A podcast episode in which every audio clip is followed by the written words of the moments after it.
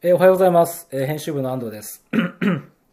あの、また自宅から、えー収録しております。あの、一人で喋るのにもなかなか、え慣れてきまして、こうね、今日の記事の更新をしながら一人で喋るっていうのが、え慣れてきました。かなりこう何を、もう更新しながらなので、え何を喋っていいのかあんまり考えずに、もちろん原稿もなくですね、あんま原稿っていうか、この話すシナリオもなくやってるので、思いついたことをポンポン言ってしまうんですけども、えーとですね、何にしましょうかね。あの、前回、アメリカの、えーと、メカフェアの、えー行った話をしたと思うので、あのまあ、詳しいレポートは、えーまた別途、えー記事になると思うんですけども、あのま、前回はその挨拶みたいな話をしたと思いますでですね面白かったことあの滞在中に朝にずっと走っててですねあの近くにすごくいいあの小山があってそこに入るとですねあの鳥とかリスとかいっぱいいてすごく気持ちいい、えー山でした。そこを毎日毎日、え1時間ぐらいかけて走ってました。すごくあの気候も良くて走りやすくて会う人会う人、えー挨拶してくれるしすごくいい、経験と練習になりましたね。あとはですねあの帰りの飛行機であのー向こうとこっちで7時間ぐらい時差時差があるので、えっとその時差をなんとか僕帰りの飛行機でいつも解消しようとしてあの寝たり寝なかったりするんでするんですけど日本の時間に帰りの飛行機を合わせようと思ってやっててそうすると今回の場合はあの向こうから飛ぶ時に寝てはいけないっていうことだったんです。向こうがのフライトが多分夕方ぐらいでそうすると、それって日本でいうとこの夜中なんですよね。でちょっと多分寝るともう日本でいうところの朝になってしまうのであのもうずっとこのまま起きてる方が時差的にはもういいんじゃないかと思ってえっ、とだったらと思ってずっと映画を見てました、えー、多分10 10 2時間ぐらいあったんじゃないかなと思うんですけどずっとあの僕映画大好きなんでずっと映画を見てました。で飛行機の中の映画って少しあの日本というよりも早かったりとかですね。早かったりっていうのは公開が早かったりとかまだ映画館でやってるやつや、えーの飛行機でやってたりするのですごく楽しみにしてるんですけどあの自分では映画館で見に行かないようなものでも飛行機だとこう気軽に見れるのでいいなと思ってそういうのを中心に、えー見ました。たくさん見ましたよ。えーっとですね 何見たかな。あのーねえーっとね何見たんだっけな。あのーあれを見ました。あのーブラックパンサーっていうですねえっ、とねマーベルのマーベルってあのヒーローものを作ってるマーベルが初めて、えっと黒人ヒーロー、えっとアフリカ系の黒人なんですけどアフリカ人をヒーローにした映画を作ったってことですごく、え公開がいつだったんだろうな。こう2018年の多分春とかだった気がするんですけどその時にすごく話題になったのを覚えててあ見たいなと思いながらも日本で見に行かなかったのがちょうど飛行機でやってたので、えー、と見ました。これはですねすごく面白くてマーベルってあのアベンジャーズとかあのアイアンマンとかキャプテンアメリカとかああいうすごくヒーローものをいっぱい作ってる会社なんですけどそのああのマーベルがですねすごいお金をかけてあの肝入りで作った映画なんですよね。であの、まあ、黒人がヒーローになってやるっていうのはすごく実は珍しくてですねあのこれなんかあんまり詳しいことは僕も知らないんですけどあのアカデミー賞とか取るのってみんな白人ばっかであの大体そのハリウッドって白人至上至上主義でその賞を取るには白人だみたいな。でいい役が役にはそのなんていうか黒人の本当は原作では黒人が出てくるんだけどいい役だから白人にしてみましたみたいなことですごくあのそれが良くないん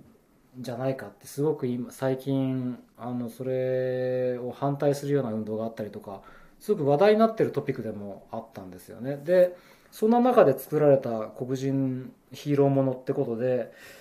まあなんていうかそのポリコレみたいな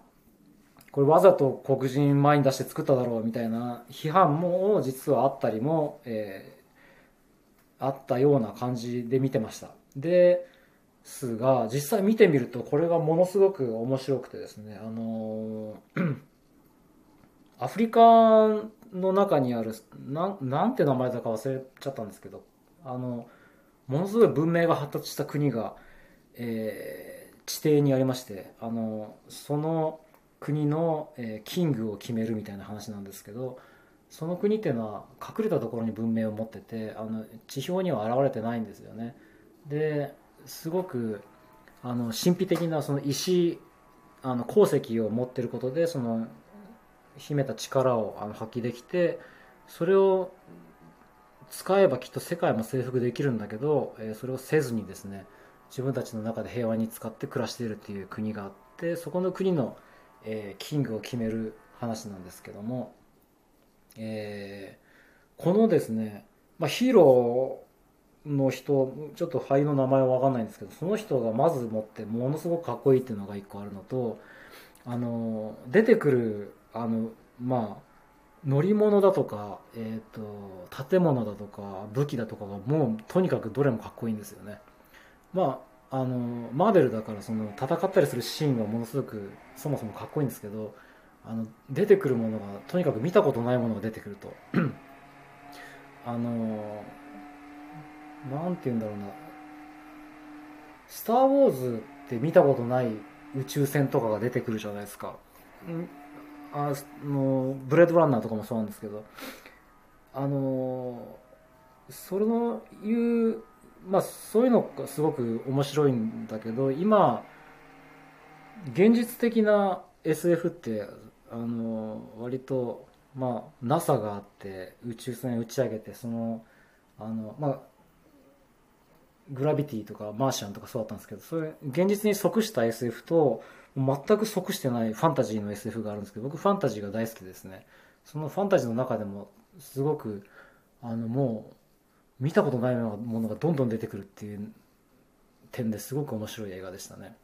でヒーローもヒロインもめちゃくちゃかっこいいし、えー、綺麗なんですけど確かに、全員黒人で、えー、構成されています。もちろんその国自体が、え、アフリカの国ってことで設定でそうなってるんですけども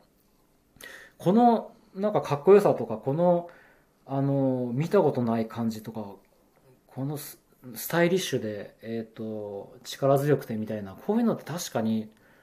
あの僕らが持ってる黒人のイメージを一番うまくこうあの映像化してんなとそのやらしいポリコレみたいな感じなくですねものすごくうまく表現したんじゃないかなと思いました。なのであのうるさいこと言う人も多分いると思うんですけど僕はすごく面白く見ました。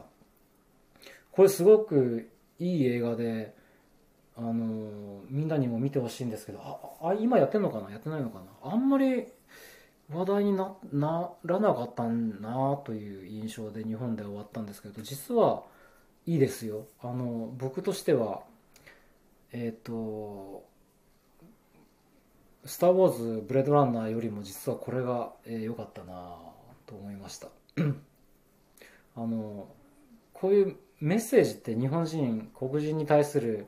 あのその黒人解放運動とか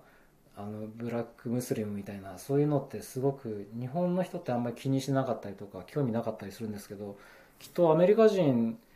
とか、まあ、アフリカの人とか黒人の人ってすごくセンシティブにそういうのを感じててそういうのを映像にして作品に娯楽作品にするって多分ものすごく難しいことなんじゃないかなと思ったんですけどあのそういう全然前提知識ない人が見てもあのあ面白いなっていうものにそれをあの作り上げたっていうのはすごく、えー、大きな功績なんじゃないかなというぐらいに、えー、思いました。とてもいい映画でしたねブラックパンサー。ぜひ見てください。他にもたくさん見たので、えー、あの、The Greatest Showman とかですね、あの、ララランドはもう一回見たんですけど、あとはですね、いろいろ見た、見たので、もう全部、えー、話したいんですけど、時間も、えー、もう10分ぐらい経ってしまったので、また、えー、それは次回以降にしたいと思います。えー、それではまた。